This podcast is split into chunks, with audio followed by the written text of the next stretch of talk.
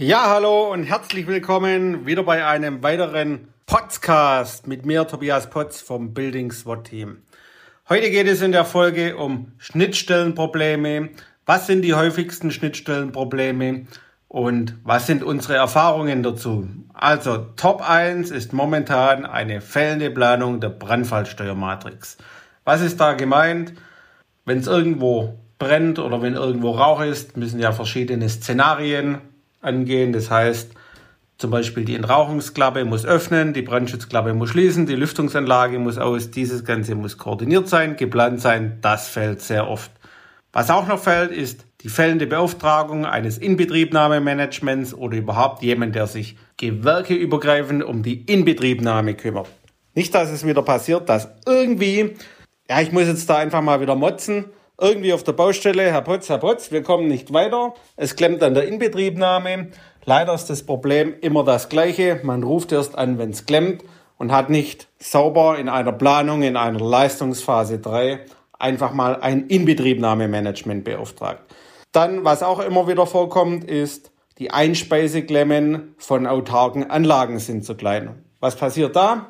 Der Elektriker oder Elektroplaner sieht natürlich ein Kabel vor für die Einspeisung, aber die Kältemaschine, die kommt halt mit, einen, mit Standardklemmen, mit einem Standardhauptschalter.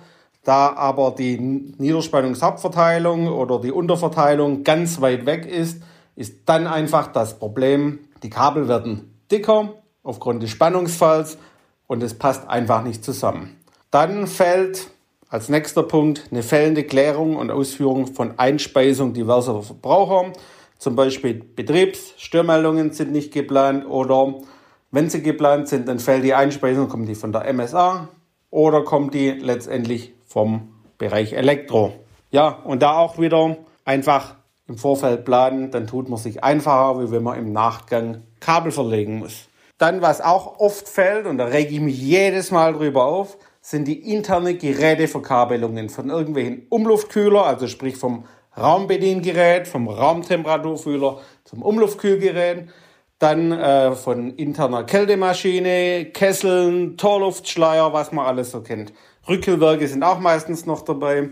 Ja, solche Dinge. Dann fällen noch zum Beispiel bei autarkem Torluftschleier oder autarkem Rolltor sind meistens nicht geklärt, wer schaltet das Teil aus, ja, wo kommt der Endschalter her, lauter diese Dinge, die klassischen Schnittstellen halt. Dann, was auch ganz häufig ist, wenn Sie im Projekt kommen und die Top-1-Frage als TGAler oder als Gebäudeautomationsmann ist, haben Sie eine Anlagenliste?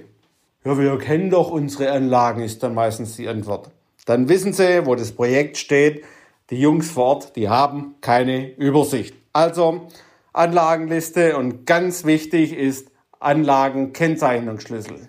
Was ist da gemeint?